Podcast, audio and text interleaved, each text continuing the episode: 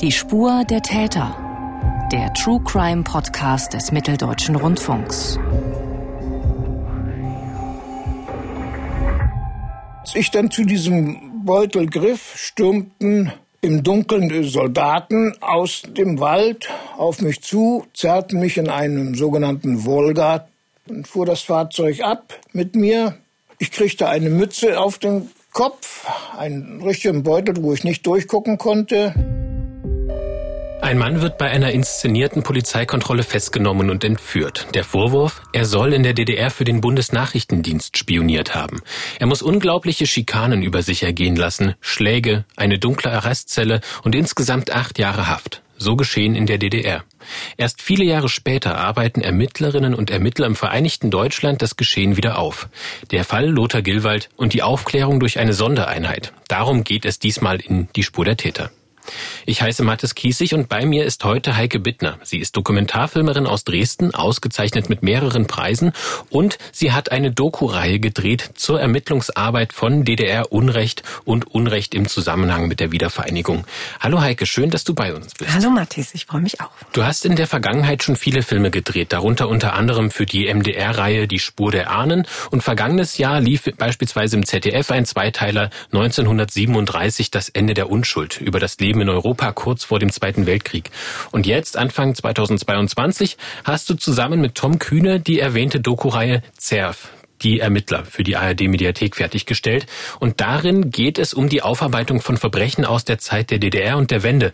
Stimmt denn der Eindruck, den man gewinnen kann, dass du mit deinen Filmen gerne Zeitreisen unternimmst, eben mal weiter zurück in die Vergangenheit und vielleicht auch mal in die etwas kürzer noch zurückliegende? Also da muss ich sagen, mich interessieren generell die Geschichten von Menschen, also gelebtes Leben, leben, was es noch zu leben gilt. Und für mich ist ja Geschichte nichts anderes als so ein großes Kaleidoskop von Leben, von vielen kleinen Leben.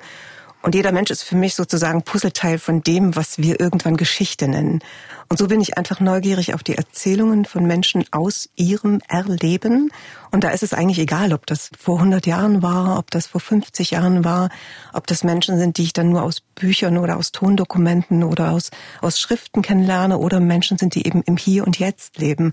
Das finde ich spannend. Also da bin ich immer wieder neugierig und ich möchte gerne anderen Menschen ebenfalls davon erzählen, weil man, glaube ich, dadurch so eine andere Sicht auf die Welt bekommt. Also man weiß dann auf einmal, jeder Mensch ist wichtig und jeder Mensch ist Geschichte. Und deswegen interessiert mich das. Also sowohl damals als auch heute. Wie wichtig ist dir denn Geschichte und insbesondere auch Zeitzeugen? Also wie wichtig ist es dir, von Menschen noch etwas ähm, berichtet zu bekommen, was passiert ist, was geschehen ist und was auch wichtig für die, vielleicht für die Zukunft ist? Na, weil das, was passiert ist, ist das, was wir heute erleben. Also wir sind sozusagen ein Produkt von dem, was damals geschah. Und so wie es in Familien ist, Familiengeschichte ist das, was mich prägt, so ist es natürlich auch, dass Geschichte eines Landes mich unglaublich prägt und was uns in die Zukunft bringt und was uns manchmal hindert an Zukunft und was uns manchmal hindert daran, Neues zu tun oder was uns krank werden lässt. Und da finde ich das total wichtig, über Geschichte zu reden, darüber nachzudenken, was ist denn da eigentlich passiert? Damit wir wissen, wie wir damit anders umgehen können oder gut umgehen können. Anders, um Gottes Willen, aber gut.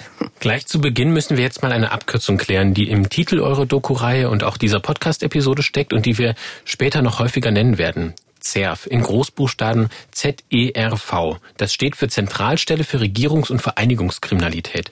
Was muss man sich denn darunter vorstellen, Heike? Ja, das ist ein sehr sperriger Begriff, also fand ich, als ich ZERV zum ersten Mal hörte. Aber dahinter verbirgt sich tatsächlich die größte Sonderkommission der Kriminalpolizei in der Geschichte der Bundesrepublik. Und das sind acht Jahre einer Sonderkommission in Berlin, die bis heute wirklich verrückterweise so gut wie unbekannt gewesen ist, jetzt nicht mehr sein wird. Und die Ermittler für diese ZERF, die kamen aus ganz Deutschland, also aus allen Bundesländern, sowohl aus den alten als auch aus den neuen, und sollten große Verbrechen aus der Zeit der DDR und in der Wendezeit, also aus der Wendezeit aufklären. Und das war eigentlich ein unglaublich großes Vorhaben. Also die ähm, Bundesregierung damals wollte nicht nochmal den Fehler machen wie 1945 und Dinge nicht aufklären, also Verbrechen sozusagen unter den Teppich kehren. Und haben deswegen gesagt, damit das nicht wieder passiert, gründen wir so eine Sonderkommission und schauen, was ist in diesem Land 40 Jahre an Unrecht geschehen, was können wir vielleicht wieder, wo können wir Recht geschehen lassen und was ist auch in dieser wilden Zeit zwischen 89 und 91 an Unrecht geschehen. Also es war ein großes Vorhaben. Und um einen akustischen Eindruck von dieser Anfangszeit der ZERF zu bekommen, hören wir jetzt kurz in den Beginn deiner Doku-Reihe ZERF die Ermittler rein. Es sind Erinnerungen von damaligen Ermittlern und Ausschnitte aus Medienberichten. Da ist ja eine neue Dienststelle mehr oder weniger aus dem Boden gestampft worden. Es war für alle Neuland. Wir sind ahnungslos nach Berlin aufgebrochen und wussten nicht, was äh, auf uns zukommt. Die Beamten kommen auf begrenzte Zeit. Sie sollen Geschichte aufarbeiten. Allein im Bereich Regierungskriminalität lagern tausende Akten auf Halde. Wöchentlich kommen neue dazu. Hier türmen sich ebenfalls die Akten, die zum Teil nicht einmal ausgepackt sind. Diese Arbeit war von Improvisation geprägt. Es fehlte an allem. Es fehlte am Bleistift, am Spitzer. Und trotzdem haben die eine ganze Menge geleistet. Die ganze Doku-Reihe von Heike Bittner, unter anderem mit sehr sehenswerten Archivaufnahmen, ist in der ARD-Mediathek zu finden. Und wir haben Ihnen den Link zu dieser Doku-Reihe natürlich in unseren Podcast-Show Notes verlinkt. Mehr als 20.000 Ermittlungsverfahren hat die ZERF bearbeitet. Diese Dimension an Verbrechen im Zusammenhang mit der DDR muss man sich erst einmal, glaube ich, vor Augen führen. Und trotzdem ist die ZERF, wie du es auch schon gesagt hast, bis heute weitgehend unbekannt geblieben. Hast du eine Erklärung dafür? Gab es eine Geheimhaltungsstufe oder woran lag das? Also zum einen glaube ich, äh, dass manchmal die Zeit reif werden muss, dass man im Rückblick nochmal auf so eine Ermittlungsarbeit draufschaut. Ne? Also es ist, es braucht manchmal Zeit. Und damals steckten gerade so in, in diesen neuen Bundesländern die meisten Menschen doch in ihrer eigenen Welt und haben gar nicht so mitbekommen, was da eigentlich passiert. Die alte Bundesrepublik hat sich, glaube ich, sowieso nicht so dafür interessiert, was ist da eigentlich an Unrecht passiert. Deswegen ist es so jetzt von heute aus gesehen relativ unbekannt. Also damals in den 90ern ist sehr, sehr viel in den aktuellen Berichten darüber erzählt worden. Und wahrscheinlich kennen auch ganz viele die Auswirkungen. Also ganz viele kennen die Dopingprozesse, ganz viele kennen die Mauerschützenprozesse, ganz viele kennen den Prozess gegen Schalt Golokowski, also zum Waffenhandel. Aber natürlich weiß keiner, welche Arbeit dahinter steckt. Weil Ermittler haben natürlich auch diese Eigenschaft, dass sie im Hintergrund arbeiten und dass viele Dinge, die sie auch aufdecken, auch Zeit brauchen, dass man darüber öffentlich reden kann. Also viele von denen sind jetzt zum Beispiel in Rente, also in Pension. Und jetzt können die natürlich ganz offen und ganz frei reden, während die eben vor ein paar Jahren oder selbst in den 90ern noch, da waren die natürlich noch im Dienst und dann konnte man über viele Dinge nicht sprechen. Und jetzt eben in dieser Zeit kann man ganz viel reflektieren, selber darüber nachdenken. Und das ist, glaube ich, jetzt ein guter Zeitpunkt. Sie sind noch sehr fit und können darüber nachdenken, woran sie mitgearbeitet haben, so als Rädchen der Geschichte. Und in so eine Mitarbeit wollen wir jetzt mal reinschauen. Und zwar in einen dieser 20.000 Fälle, zu dem die ZERF ermittelt hat. Es ist der Fall eines Mannes, der früh aus der DDR geflohen ist und später von der Stasi entführt und erpresst wurde. Heike, kannst du unseren Hörerinnen und Hörern diesen Mann kurz vorstellen? Ja, das geht um die Geschichte von Lothar Gillwald. Und Lothar Gilwald ist 1944 in Schwerin geboren und auch da aufgewachsen und flüchtete dann mit 18, 19, also im Jahr 1963 mit einem Freund in einem 36-Stunden-Marsch über die gefrorene Ostsee. Übrigens ist das wirklich eine spektakuläre Flucht, von der ich selbst vorher noch nie was gehört hatte. Auch das interessant. Es gibt so viele spektakuläre Fluchten, aber ausgerechnet diese weiß keiner, obwohl ihn dort, als er ankam, tatsächlich auch ein Team von einer Zeitung also erwartete und es sogar Fotos davon gibt. Also jedenfalls war er dann mit 18, 19 da in der Bundesrepublik gelandet, hat zuerst nochmal eine Lehre als Elektromechaniker gemacht und wurde dann Polizist und hat tatsächlich in Dortmund als Schutzpolizist gearbeitet, ganz lange Jahre. Besonders ein negatives Erlebnis als Jugendlicher in der DDR war für ihn einschneidend und hat auch dazu beigetragen, dass er dann eben flüchten wollte. Warum genau er mit dem Staat gebrochen hat, das hat er uns im Interview erzählt. Naja, mein äh, beruflicher Werdegang wäre ja ganz anders geworden. Indem man mir meine Lehrstelle nicht weggenommen hätte, da ich eigentlich kein Freund der DDR und ihrer Ideologie war.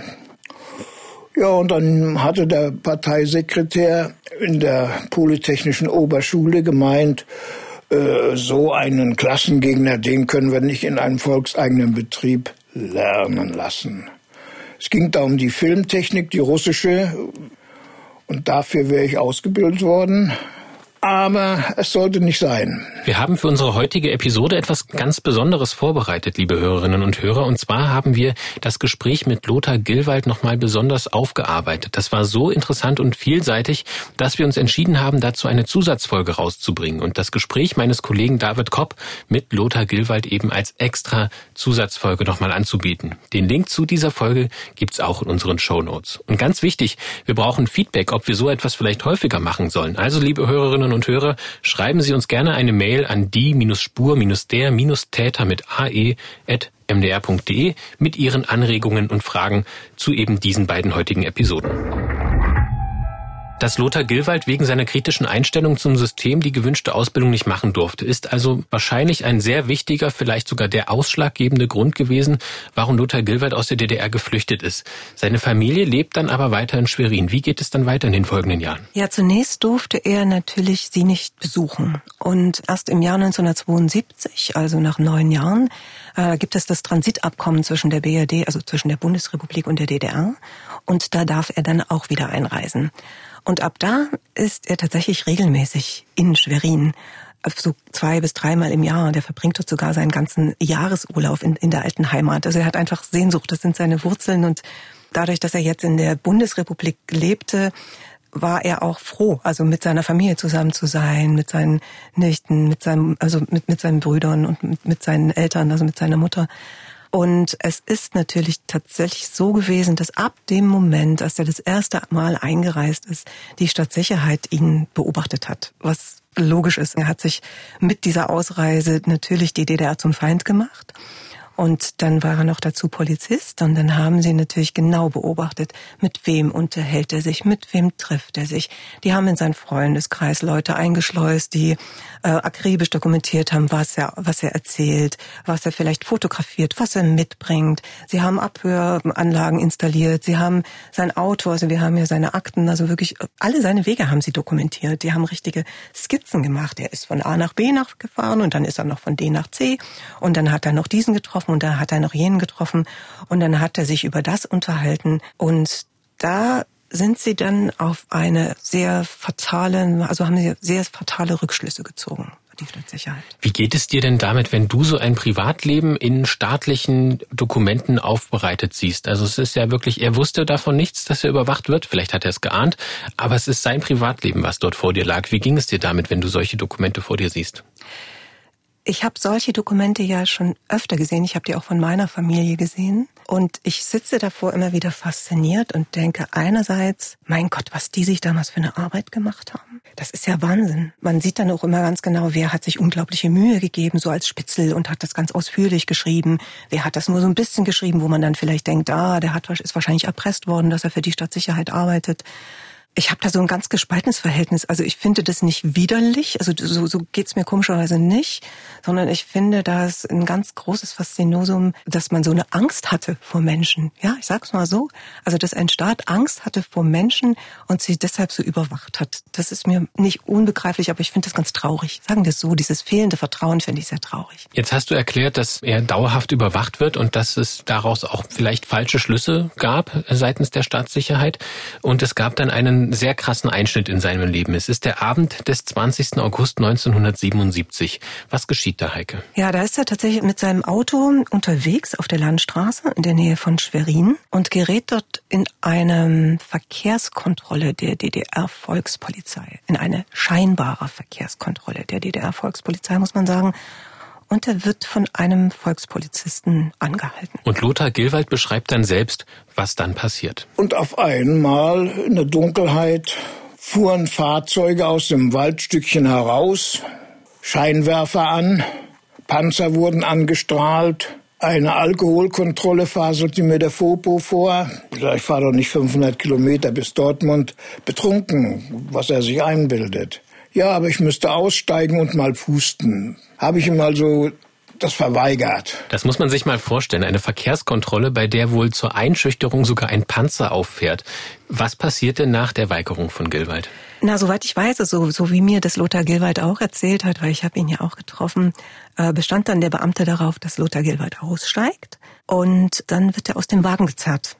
Und gibt ihm so einen Beutel zum Pusten für einen Alkoholtest. Aber dieser Alkoholtest und diese gesamte Aktion ist ja eigentlich nur eine Falle und Lothar Gilwart erklärt, wie es jetzt weitergeht. Als ich dann zu diesem Beutel griff, stürmten im Dunkeln Soldaten aus dem Wald auf mich zu, zerrten mich in einem sogenannten Volga-Typ russisches Fahrzeug. Und ich wurde dann da reingestoßen, die Türen wurden zugeschnellt, verriegelt und fuhr das Fahrzeug ab mit mir. Ich kriegte eine Mütze auf den Kopf, einen richtigen Beutel, wo ich nicht durchgucken konnte zur Tarnung noch eine Brille. Lothar Gilwald wird also in diesem Moment tatsächlich entführt, aber er weiß gar nicht genau, in wessen Gewalt er sich überhaupt befindet, aus welchem Grund er entführt wird und logischerweise weiß er auch nicht, wo die Fahrt hingeht. Ja, ich habe natürlich versucht, diese blöde Maske, diesen Beutel vom Kopf zu reißen, aber drinnen saßen ja zwei Phoboknechte, die an mir rumzerrten, sodass es mir nicht gelang. Wohin wird denn Lothar Gilwald in diesem Wolga gebracht? Also so im Nachhinein hat er dann gemerkt, dass es so ein abgelegenes Haus Haus war, so eine Blockhütte im Wald. Heute weiß man, dass es ein, eins der konspirativen Objekte der Stadtsicherheit gewesen ist. Aber er weiß natürlich damals noch nicht, wo er sich befindet. Und er wird dann in einen dunklen Raum befördert. Und er erfährt dann irgendwann auch, wer ihn gekidnappt hat und was das Ganze soll. Ja, für ihn ist relativ schnell klar, dass es die Stadtsicherheit der DDR ist, also die Stasi. Und einer der Entführer stellt sich ihm auch als Wolf vor. Und im Nachhinein, also wirklich erst im Rückblick,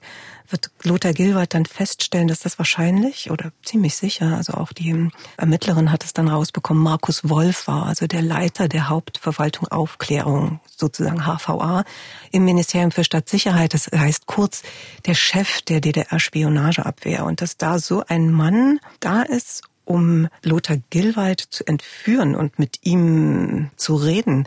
Also da muss schon was Besonderes dahinter stecken. Was möchte die Stasi denn von einem ehemaligen DDR-Bürger, der natürlich jetzt auch weiterhin schlecht auf die DDR zu sprechen ist? Verrückterweise war es wohl so, dass die ihm am Anfang noch nichts vorwerfen, sondern dass die ihm also versuchen zu überreden, dass er für die DDR im Westen spioniert. Und er hat sich dann auch natürlich lange darüber im Kopf zerbrochen, warum ausgerechnet ihn. Ne? Also wenn man da heute drüber nachdenkt, was die DDR hat gedacht, mein Gott, der ist Polizist. Wahrscheinlich kommt er an irgendwelche Polizeiunterlagen, an irgendwelche Polizeiinformationen ran und kann uns interne Abläufe erzählen, was da so in Dortmund passiert. Es ist aber so, dass Lothar Gilwald dieses Angebot wirklich vehement ablehnt. Und wie dieser Stasimann Wolf auf diese Ablehnung reagiert, das beschreibt Lothar Gilwald hier. Und dann kam er zu mir an den Tisch mit Stuhl und schlug mir ins Gesicht mit den Worten, na, er ziert sich noch ein bisschen. Ich habe ihm dann erwidert, dass ich mich nicht ziere und nicht als Kundschafter in Betracht komme. Dann gab es noch eins ins Gesicht. Das war die erste Quittung, die ich gekriegt habe, weil ich nicht Kundschafter des sozialistischen Deutschlands werden wollte. Mit Kundschafter ist natürlich Spion oder Agent gemeint. Wie geht es denn dann für Lothar Gilwald weiter? Er bleibt ja weiter unkooperativ. Er bleibt unglaublich standhaft. Also er lässt sich trotz aller Drohung und Gewalt nicht umstimmen. Ich glaube nicht, dass er zu dem Zeitpunkt überschaut hat, was seine Weigerung eigentlich bedeutet. Der hatte keine gute Einstellung zur DDR und er hat gesagt, niemals werde ich im Westen für die DDR spionieren, die ich ja mit Absicht verlassen habe. Hm?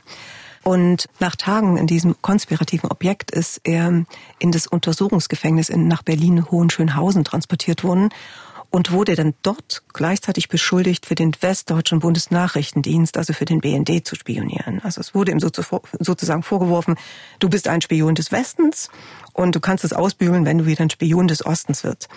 Und das hat er aber natürlich nicht gemacht und er musste dann zwei Jahre Untersuchungshaft über sich ergehen lassen mit unzähligen Vernehmungen, weil sie ihm jetzt unterstellt haben, er ist ein Spion des Westens, weil er sich nicht hat umkippen lassen und in diesen zwei Jahren beschreitet Gilbert natürlich alle Vorwürfe vehement und auch diese Versuche weiterhin ihn umzustimmen, dass er jetzt, wenn er zugibt, er wäre ein Spion des Westens, dann könne er jetzt ohne weiteres ausreisen, wenn er für sie im in, im Westen weiter spioniert. Und das hat er nicht gemacht. So oder so, das eine wie das andere hat er niemals zugegeben. Nach dieser zweijährigen Untersuchungshaft wird Lothar Gilwald dann der Prozess gemacht vor dem DDR-Militärgericht in Berlin.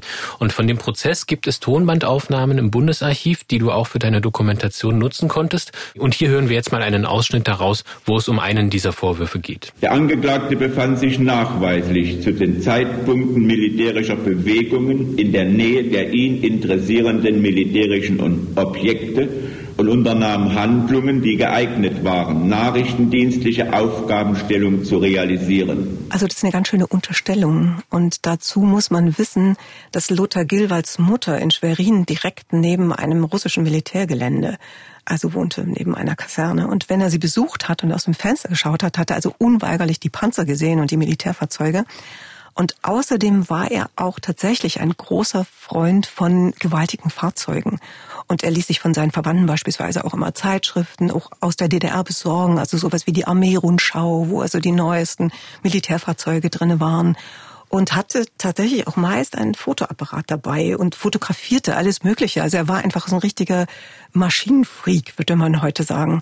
Und daraus hat man ihm dann den Strick gedreht. Und hier noch ein kurzer weiterer Ausschnitt aus der Anklage des Staatsanwalts. Den Beschuldigten Lothar Gilwald klage ich an, die politischen und militärischen Grundlagen der Deutschen Demokratischen Republik durch Spionage angegriffen zu haben. Wir hatten schon darüber gesprochen, wie es dir damit geht, wenn du diese Dokumente liest. Jetzt ist natürlich auch so eine Tonbandaufnahme nochmal eine ganz andere Sache, weil es ja auch diese Personen, die hinter diesen Dokumenten stehen, auf einmal eine Stimme gibt. Also sie nochmal wesentlich erlebbarer macht. Wie ging es dir denn damit mit diesen Tonbandaufnahmen? Ja, das war so, als ob das gestern ganz nahe rückt, als ob das wirklich gerade erst gewesen ist.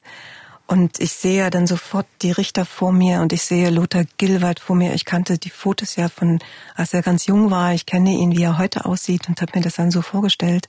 Und für mich war extrem faszinierend zu hören, dass er nach zwei Jahren in Untersuchungshaft in Hohenschönhausen, wo man heute weiß, dass das wirklich eine ganz schreckliche Zeit ist, Einzelhaft, Dunkelzelle, tropfendes Wasser 24 Stunden lang auf seinem Kopf.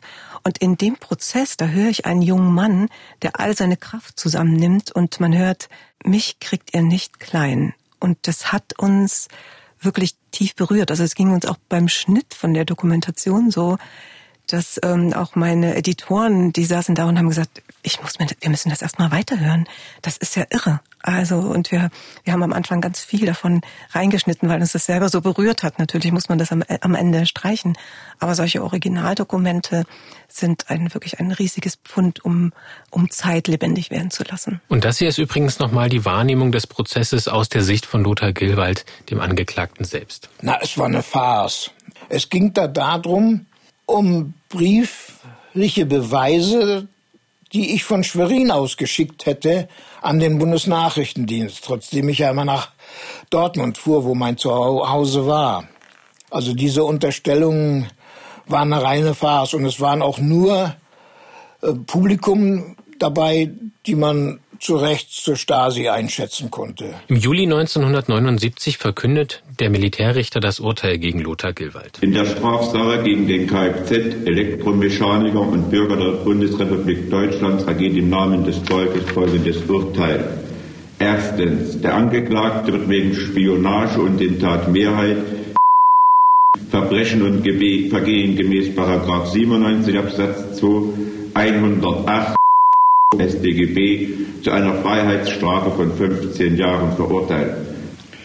Der Angeklagte hat als angeworbener, instruierter und geschulter Agent des BND über Jahre seine Feindtätigkeit gegen die Deutsche Demokratische Republik durchgeführt.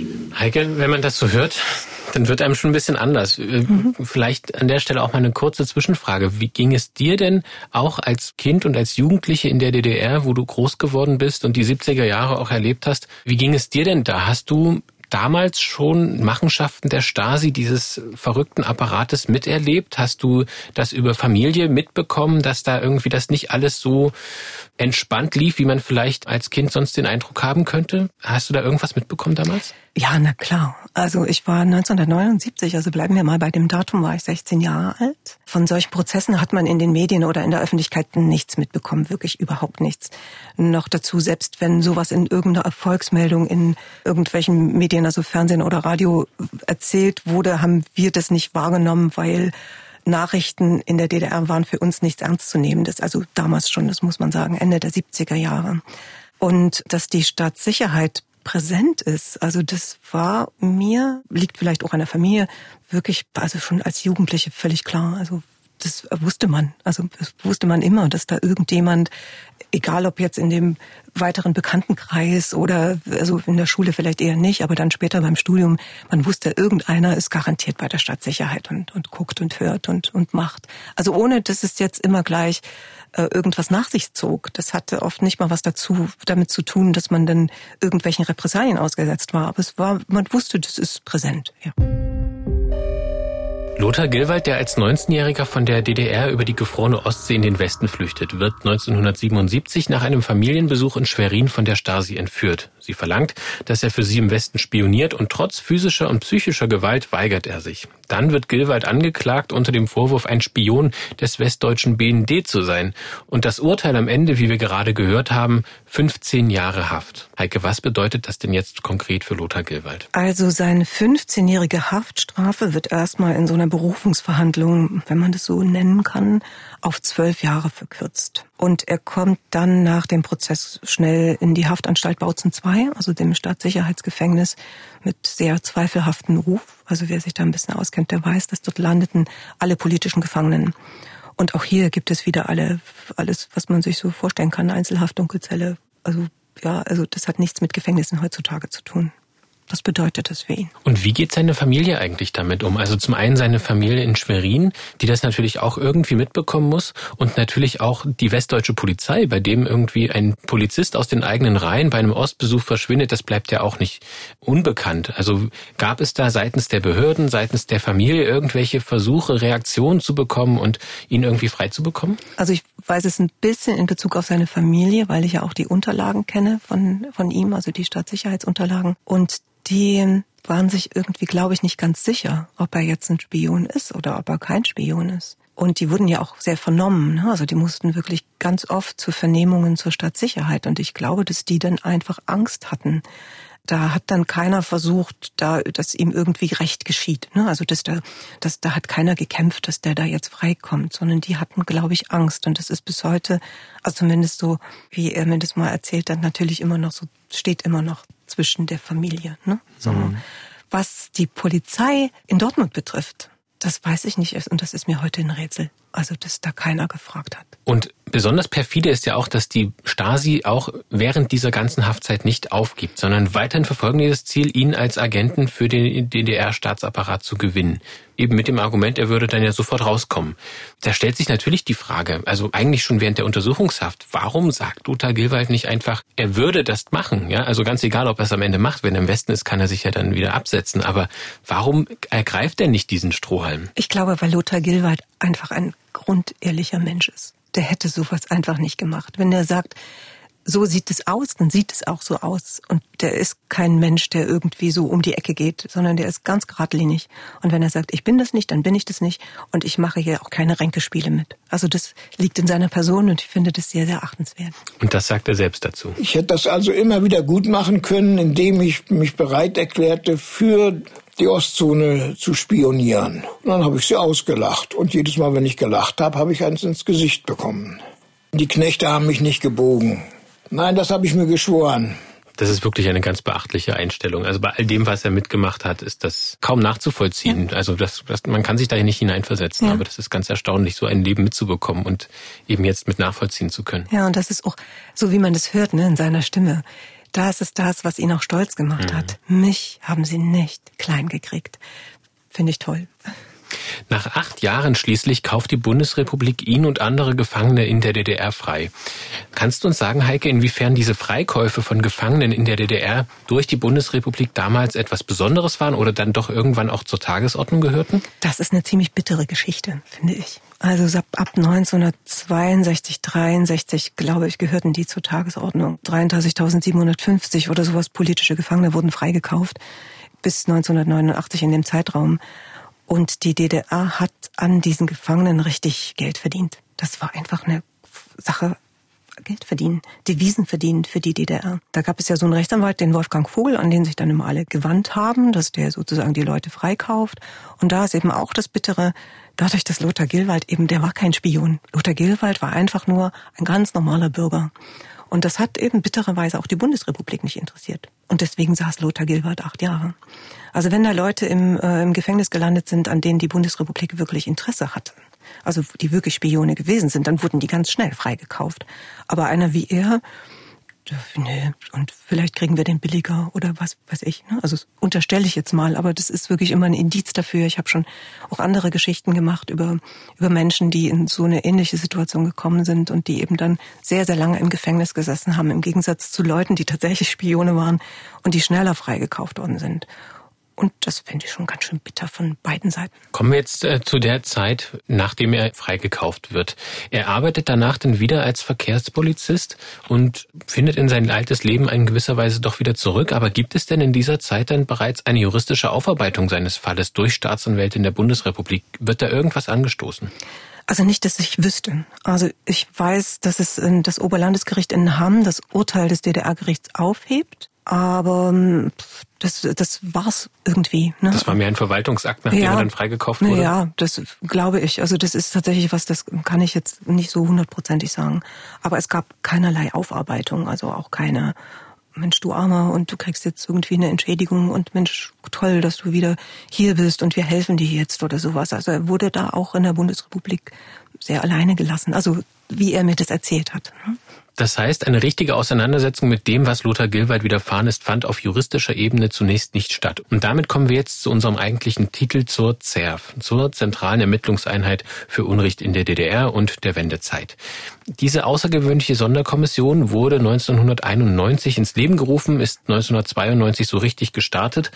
Also ungefähr 14 Jahre nach der Entführung von Lothar Gilwald ging das Ganze los. Und auch hier wieder eine kurze persönliche Frage an dich, Heike. Wie hast du denn das Anfang der 90er Jahre erlebt? Wie groß war zum Beispiel in deiner Heimat in Sachsen, wo du gelebt hast, das Interesse an der Aufarbeitung von Straftaten vor und während der Wendezeit? Hat das überhaupt eine Rolle gespielt oder hat man eigentlich in dieser Umbruchsphase eigentlich nur nach vorne geblickt? Also für mich hat das keine Rolle gespielt. Also ich habe auch damals niemals von das was von der ZERF gehört. Ich habe das wirklich jetzt erst erfahren, was da eigentlich gewesen ist. Und es war eben so in den 90er Jahren, ich zum Beispiel hatte zwei kleine Kinder, mein Beruf hat sich vollkommen verändert, die Wende hat das gesamte Leben vollkommen verändert. Ich habe gar nicht darüber nachgedacht, was früher war, sondern so, wie du schon gesagt hast, eigentlich nur nach vorne geschaut, wie verändere ich das. Ne? Also wie beginne ich dieses neue Leben? Wie finde ich in den neuen Beruf? Wie komme ich mit den Kindern in dieser neuen Welt klar? Und so weiter und so fort. Und da ähm, war von Aufarbeitung von dem, was ganz frisch zurücklag, noch lange nicht die Rede. Und es war auch noch nicht an der Zeit, also für mich. Ne? Das kommt erst später oder das kam erst später. Und trotzdem hat sich die Bundesregierung eben vorgenommen, auch aus der eigenen Geschichte in gewisser Weise zu lernen. Sie wollten eben diese Fehler, die auch nach dem Ende des Zweiten Weltkriegs gemacht wurden, wo eben mit der Entnazifizierung eher so mit dem Rasenmäher quasi juristisch aufbereitet wurde, aber die Einzelfälle gar nicht so angegangen wurde. Diesen Fehler wollten sie nicht wiederholen und haben eben deshalb auch diese ZERF ins Leben gerufen. Wie müssen wir uns denn diese Ermittlungen vorstellen? Wo und unter welchen Bedingungen haben die Ermittlungen denn stattgefunden? Also einige von den, äh, von den Ermittlern sagen sogar, die hätte noch eher eher ins Leben gerufen werden müssen. Das Problem war nämlich, dass viele, viele Fälle ganz schnell verjähren. Also so nach vier, fünf Jahren tritt eine Verjährung für eben so minderschwere Taten ein. Und deswegen war das auch richtig die, also 92 spätestens, dass die da ins Laufen gekommen ist, weil schon in dieser Zeit dann verjährte, 96 gab es wieder ein Verjährungsverlängerungsgesetz, damit die überhaupt arbeiten konnten. Und ähm, bei der ZERF war das so, alle Bundesländer waren aufgerufen, Beamte zu schicken. Und ähm, es sollten so mindestens 350, 400 Leute am Stück da arbeiten, was die nie erreicht haben.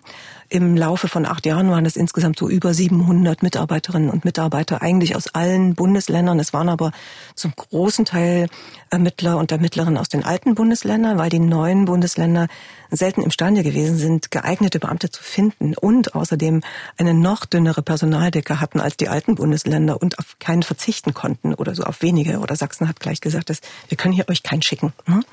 Und deswegen waren es meistens Leute aus den alten Bundesländern, die freiwillig nach Berlin gegangen sind. Für die einen war das das große Abenteuer, weg von der Familie, ganz neue Fälle. Für die anderen war das, ich wollte mich sowieso schon immer verändern. Für die nächsten war das ein Sprungbrett in so eine nächste Karrierestufe.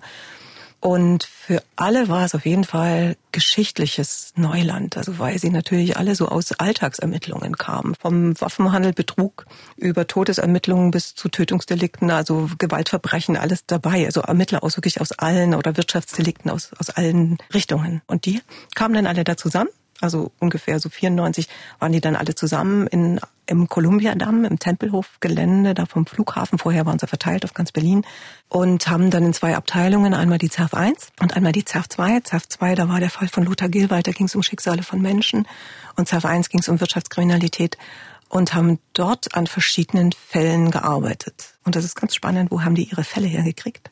Man stellt sich ja immer so vor, die Ermittlungen, da kommt irgendjemand und sagt, hier ist Unrecht geschehen, du musst es aufklären. Und dort war es in vielen Fällen so, da haben die aus dem Archiv eine Zuarbeit bekommen, also wie bei Lothar Gilwald zum Beispiel.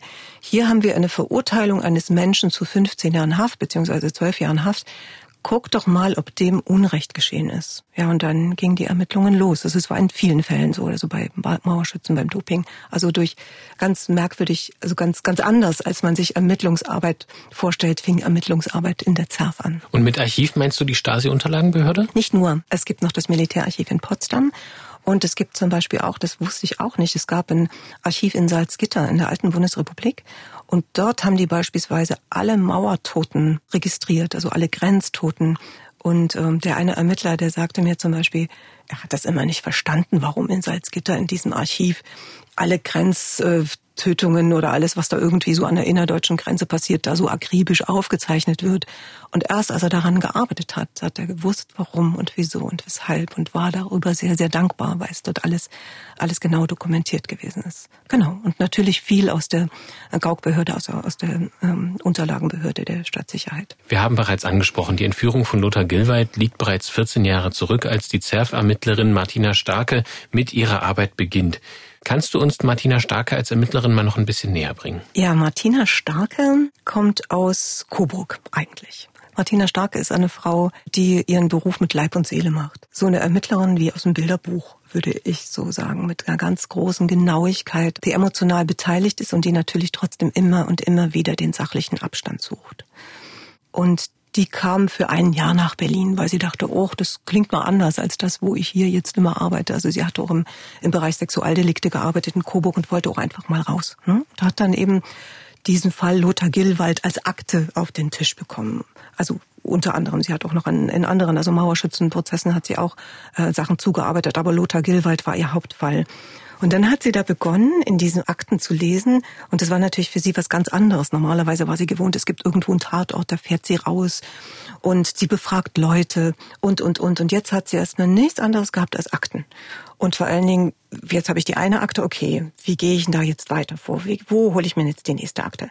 Dann ist sie natürlich in die Gaukbehörde gegangen, Stadtsicherheitsunterlagen und hat dort nachgefragt. Und dort haben die ihr dann eine Akte nach der anderen vorgelegt. Also sie war im Prinzip jeden Tag in dieser Stasi-Unterlagenbehörde, hat da irgendwann einen riesigen Berg Akten, hat dann bei sich in, also in der ZERF darum gebeten, ein eigenes Büro zu bekommen, weil sie also nicht mehr wusste, wohin mit diesen Akten, durfte die Akten dann auch mitnehmen. Das war eine ganz große Ausnahme. Und dann saß sie dort monatelang mit diesen Akten, hat sich eine 40-seitige Excel-Tabelle erstellt und hat dann dort versucht, diese Verbindungen herzustellen, weil sie wollte rausbekommen, was ist mit Lothar Gilwald passiert und ist ihm Unrecht passiert. War er ein Spion oder war er kein Spion?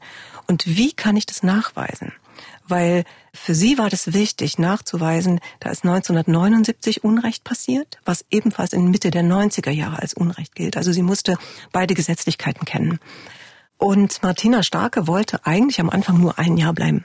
Und als sie dann so sich in diesen Fall hinein vertieft hat, war sie so davon ergriffen, dass sie gesagt hat, diesen Mann will ich rehabilitieren. Ich will gucken, kann ich beweisen, dass dem Unrecht geschehen ist. Und dann hat sie ihre Arbeit noch um drei Jahre verlängert. Also sie war dann insgesamt vier Jahre in Berlin, um diesen Fall aufzuklären. Und was Martina Starke in den Akten über den Prozess gegen Lothar Gilwald in Erfahrung bringen konnte, das hat sie dir auch im Interview erzählt. Für mich war diese ganze Gerichtsverhandlung, wie ich sie nachlesen konnte, eine reine Farce.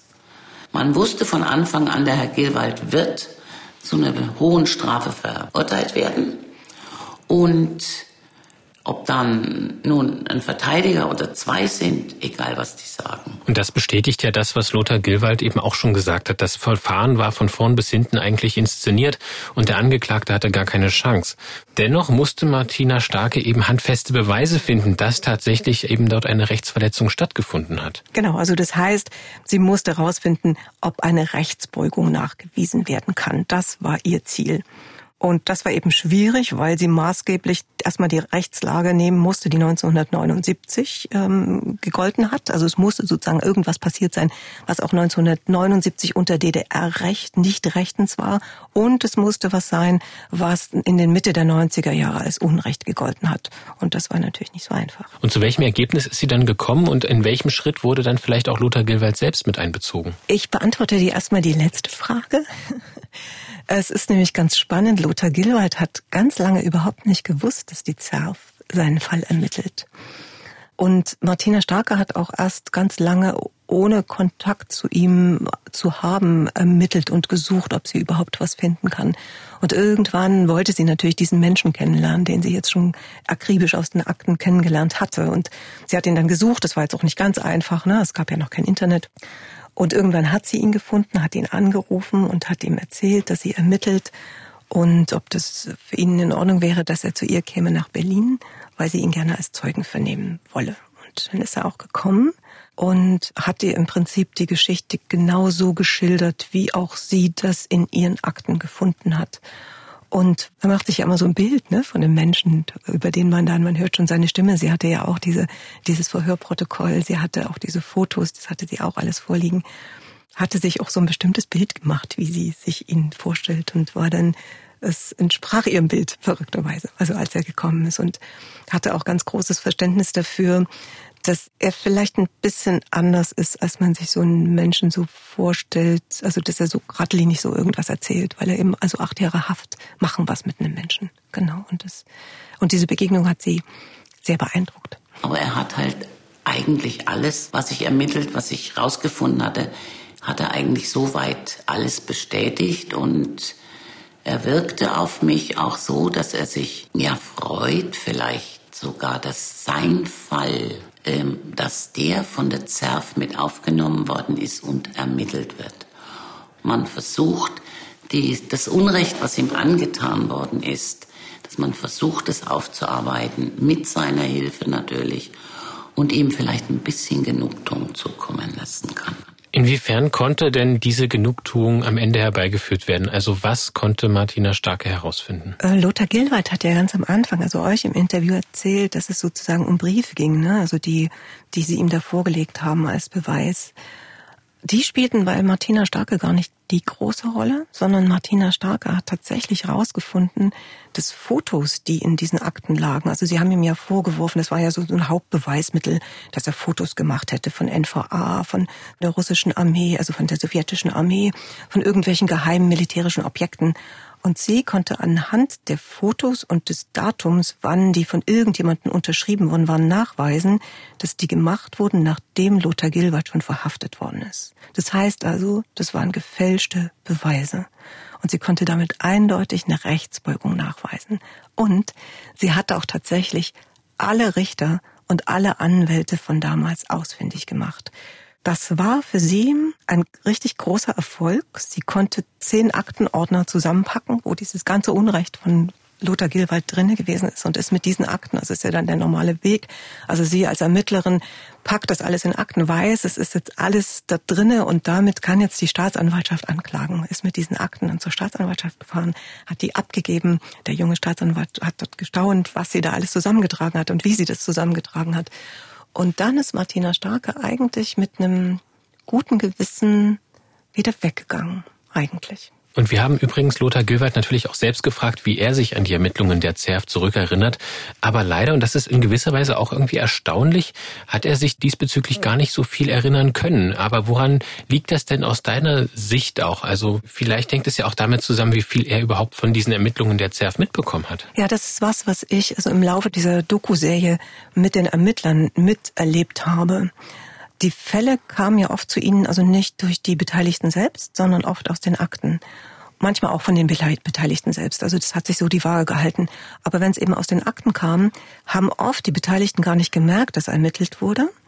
Oder haben eben bloß ein Schreiben bekommen, jawohl, es wird jetzt ermittelt in der Mitte, es wird immer noch ermittelt und irgendwann ein Verfahren eingestellt oder jetzt geht so und so aus und haben natürlich nie gemerkt, welche Arbeit die ZERF da reinsteckt. Also dass wirklich da jahrelange akribische Recherchen da sind. Davon haben die Beteiligten oft überhaupt nichts gemerkt. Und natürlich ging das Lothar Gilwald genauso. Der weiß gar nicht, was Martina Starke und ihre Kolleginnen da eigentlich für eine Arbeit reingesteckt haben. Und ich glaube, dass es vielleicht deswegen ist, also er hat Martina Starke dann eben nur in einem Zwei-Stunden-Gespräch getroffen und dann mit ihr noch ein paar Mal telefoniert. Aber das war's dann für ihn, glaube ich. Vielleicht kann es daran liegen, ja. Du hattest schon angesprochen, wie viel Arbeit sich Martina Starke dabei auch gemacht hat, diese handelnden Personen rauszufinden, diese ganzen Querverweise und diese Tabellen, die sie dazu angelegt hat. Konnte sie denn diejenigen, die am Prozess gegen Gilwald beteiligt waren, am Ende wirklich ausfindig machen? Alle. Sie hat alle ausfindig gemacht. Sie hat die Richter und Staatsanwälte vom Militärgericht, die dort wirklich also Unrecht begangen haben, hat sie alle ausfindig gemacht. Einige lebten noch, waren aber in einem Alter, wo sie nicht mehr vernehmungsfähig waren, weil dement oder ähnliches. Aber ich habe alle Namen, fast alle Namen rausgefunden, die tatsächlich beteiligt waren, sowohl bei der Hauptverhandlung als auch bei der äh, Berufungsverhandlung zwei Jahre später. Konnte die der Staatsanwaltschaft mitteilen ähm, konnte auch teilweise mitteilen, wo die leben. Und dann eben diese zehn Aktenordner übergeben. Kam es denn dann am Ende zur Anklage gegen die wenigen, die noch lebten, die eben ausfindig gemacht werden konnten? Tja, das ist das Bittere. Niemand wurde angeklagt. Und der Grund dafür war, die Richter und Staatsanwälte am Militärgericht waren meistens schon zu alt, galten als vernehmungsunfähig und andere waren schon verstorben.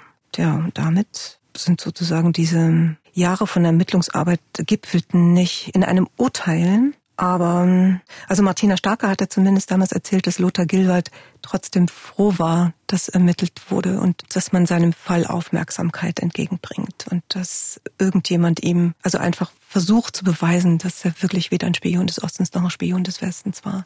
Heute sieht er das vielleicht anders, ich weiß es nicht genau. Wir haben natürlich Lothar Gilwald auch dazu befragt und was er dazu sagt, ist gar nicht unbedingt eine Frustration gegenüber diesem nicht durchgeführten Prozess, sondern es zeigt vielmehr auch seine Abneigung gegen diese Person, die sich eben selbst in dieser Situation dann irgendwie noch schaffen, durch welche Art auch immer und wenn es eben das Versterben ist, dort äh, schaffen, dort sich aus dieser Situation herauszulavieren. Also so würde es Luther Gilwald ausdrücken. Ja, das war also üblich. Unsere Rechtsverdreher haben das rucki geschafft, nicht? wegen Unfähigkeit. Die waren ja dann so zerstört, ach Gott, nicht, dass ihre geliebte DDR untergegangen sei und damit konnten die keine Stellung nehmen. Ich glaube, mit dem Ton wird ganz gut klar, was er ähm, von diesen Richtern hält, die sich eben jetzt nicht stellen, die sich ihrer Verantwortung eben entziehen und insofern eben keine Frustration, dass es, dass es die ZERF nicht geschafft hat, sondern eher diese Resignation gegenüber diesen DDR-Richtern. Lothar Gilwald hat meinem Kollegen David Kopp noch viel mehr Details zu seinem Leben vor und auch nach den einschneidenden Erlebnissen im Jahr 1977 erzählt und das können Sie in unserer Zusatzepisode hören. Die steht im Podcast-Player direkt neben dieser Episode hier oder eben über den Link in den Show Notes in dieser Episode finden Sie die auch. Also unbedingt reinhören. Und Heike, du hast dich im Rahmen der Recherche für die Doku-Reihe über die ZERF auch ausführlich mit Lothar Gilwald unterhalten, hast ihn mehrfach getroffen, äh, mit ihm telefoniert ganz häufig. Wie hast du ihn denn generell so erlebt? Musstest du ihn eigentlich lange überzeugen, dass er überhaupt mit dir spricht? Nein, ich musste ihn nicht lange überzeugen. Also, weil ich glaube, das, das ist heute noch dadurch, dass es wirklich eine große, nicht Wunde, aber das, das so acht Jahre, das sind ja doch acht Jahre verlorenes Leben, ne? Also acht Jahre gestohlenes Leben. Und ich kann mir vorstellen, dass es ihm da heute noch gut tut, dass er darüber reden kann und dass es dafür eine Aufmerksamkeit gibt. Und das waren immer sehr spannende Treffen, also aufgrund von Corona. Wir, wir haben uns nicht bei ihm zu Hause getroffen, sondern auf dem Bahnhof in Berlin und saßen dann dort in so einem Bistro und dann hat er mir seine Akten gezeigt und seine Fotos gezeigt inmitten von Menschen und hat ganz, ganz viel erzählt. Und da habe ich schon gemerkt, dass so in dem so wie er erzählt und was er da erzählt und was für ihn wach ist und auch also seine seine Akten konnte er also jede Seite wusste er wo was steht ne und und wie was zusammenhängt und da ist schon klar dass so eine dass so eine Jahre ganz wichtig waren und dass es hoffe ich auch, dass es jetzt, also dass es im Rahmen dieser Doku-Serie, dass über seine Geschichte nochmal gesprochen wird, hoffe ich sehr, dass es für ihn gut ist. Und mit welchem Fazit hat denn eigentlich Martina Starke die Aufarbeitung des Unrechts an Lothar Gilwald abgeschlossen, auch wenn es eben nicht zur Anklage gekommen ist? Für Martina Starke war es eine gute Arbeit, weil sie nachweisen konnte, dass Rechtsbeugung begangen worden ist. Sie hat ihre Arbeit voll und ganz richtig gemacht. Natürlich ist es immer schade, wenn man keinen vor Gericht bringt. Ne? Also das ist, das ist was anderes. Aber ihre Arbeit als Ermittlerin hat sie zu Ende geführt. Und ja, also für sie war das ein Erfolg und ein sehr einschneidendes Ermittlungserlebnis innerhalb ihrer Ermittlerbiografie. Und wie bewertet sie generell jetzt auch in der Nachbetrachtung für sich die Arbeit der ZERF? Hat sie das dir mal gesagt? Ja, natürlich. Also sie sieht das wie viele von den anderen Ermittlern und Ermittlerinnen, mit denen wir gesprochen haben. Das war so lebendiger Geschichtsunterricht. Also, weil das war ja auch ein Land, mit dem sie kaum was zu tun hatten. Also sie hatte noch Ostverwandtschaft, dadurch hatte sie einen Bezug zur DDR, aber viele hatten keine Ostverwandtschaft. Und für, für die war das so, wie gesagt, lebendiger Geschichtsunterricht und zu merken, ich bin hier so ein Teil im Rädchen der Geschichte. Ich kann auf einmal ein Teil beisteuern, dass sich was bewegt. Und es ging ihr so wie auch vielen anderen Ermittlern und Ermittlerinnen in der ZERF. An dieser Stelle sei Ihnen, liebe Hörerinnen und Hörer, noch einmal ähm, Heikes Doku-Reihe ZERF, die Ermittler in der ARD-Mediathek ans Herz gelegt. Denn das sind fünf mal 25 sehr spannende Minuten.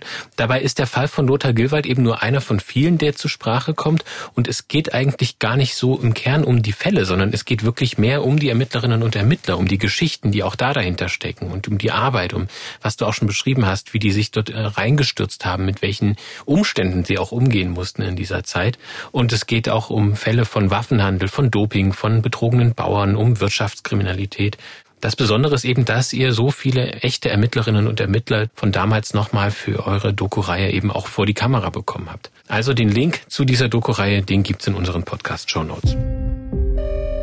Nun haben wir heute über den Fall Lothar Gilwald gesprochen. Mit welchen anderen Straftaten, ich habe jetzt einige schon genannt, habt ihr euch denn da noch beschäftigt? Also welche stechen da besonders heraus? Also eine ganz große Geschichte, die sich durchzieht, ist tatsächlich der Waffenhandel der DDR. Die verschwundenen Millionen der SED sind ähm, tatsächlich dieser LPG-Betrug, also Bauernland in Bonzenhand. Das gab, war auch in den 90ern großer, ähm, also ein großes Thema. Dann äh, Doping und Mauertote. Also auch also so eine Art, das ist eher so Auftragsmord der Stasi, kann man das sagen. Es war eine Grenztötung wie gesagt, es waren ja 700 Ermittler ungefähr, die dort gearbeitet haben in dieser Zeit. Wir haben uns selber mit 15 ungefähr unterhalten und zehn stehen vor unserer Kamera. Also es ist auch, auch das ist eigentlich nur ein kleiner Ausschnitt, den wir zeigen können. Also da gibt es eine Fülle von Geschichten und wir haben das große Glück, dass wir also das erste Mal auch die Originalermittlungsakten haben für diese Doku, also richtig nachvollziehen konnten, wie die Ermittler vorgegangen sind. Und das war für uns eine extrem spannende Arbeit und ganz also nochmal ein Geschichtserlebnis, also auch für uns Geschichtsaufarbeitung. Um diese Art von Fällen geht es auch in einem weiteren Angebot in der ARD Mediathek. Und zwar gibt es neben der Doku-Reihe auch noch eine fiktionale Krimiserie mit dem Titel Zerf Zeit der Abrechnung. Und auch diesen Link finden Sie in unseren Shownotes. Und hier geht es in sechs Teilen um erdachte Fälle, die aber natürlich in ihren Grundzügen tatsächlich an der Realität auch angelehnt sind. Und die Ermittlerinnen und Ermittler dort werden unter anderem gespielt von Nadja Uhl und Fabian Hinrichs. Hier hören Sie mal einen kurzen Eindruck dieser Reihe. Eine kurze Einleitung. Die Berliner Kommissarin Caro Schubert kniet neben einer männlichen Leiche mit einem Strick um den Hals und der westdeutsche Kommissar Peter Simon kommt jetzt dazu. Guten Tag, Simon. Zerf. Caro richtet sich auf. Hauptkommissarin Schubert, Mord, Tag. Tag. Er mustert den Toten. Oh, furchtbar. Vor drei Stunden saß er noch bei uns, wollte eine Aussage machen. Abrüstung NVA und so weiter. Mein Gott. Peter blickt zu dem Baum hoch. Das sieht nach Suizid aus. Caro begutachtet einen roten Fleck an Trocklands Hals. Ähm, Zerf, sagten Sie? Ich wusste ja nicht, dass wir jetzt auch westdeutsche Mordprofis kriegen. Ich gehöre zum Referat 1, das ist Wirtschaftskriminalität. Ach so. Ja. Wieder beugt sich Caro über Trockland und mästelt mit Latexhandschuhen an dessen Hals. Peter beugt sich herab und zeigt mit einem Kuli auf den roten Fleck. Was ist das? Baumborke. Hat er sich aufgeschubbert. Also aufgekratzt, als er hochgezogen wurde. Ach so. Sie meinen, er hing schon dran, als er hochgezogen wurde? Wäre meine erste Vermutung. Und Ihre zweite? Caro blickt genervt. Hätte man ihn aus dem Weg schaffen wollen, dann hätte man ihn zerstückelt, zerschreddert, verbuddelt, versenkt, aber nicht am helllichten Tag auf dem Baum gehängt. Für mich sieht das aus wie eine Drohung. Das war ein Ausschnitt aus Zerf, Zeit der Abrechnung, der fiktionalen Krimiserie, die es eben auch jetzt ab 15.02. in der ARD-Mediathek gibt. Heike, was hältst du denn davon, wenn es neben deiner authentischen Doku-Reihe auch noch eine fiktionale Krimiserie gibt? Ja, das ist natürlich toll. Also, weil mit einer fiktionalen Serie bekomme ich noch viel, viel mehr Zuschauer und ganz andere Leute, die sich sowas angucken, die sich mit Geschichte befassen und die dann vielleicht einfach Lust darauf bekommen, auch zu wissen, wie war denn das in der Realität? Also war ja fiktional ist ja immer ein bisschen schwarz-weißer, ne? Und die Wirklichkeit, also die Realität ist oft ein bisschen grauer. Und manchmal ist es, also mir geht es ja selber so, wenn ich Fiktion sehe, dann finde ich das total spannend und finde es toll und möchte gerne, gerne wissen, wie es denn in Wirklichkeit gewesen ist.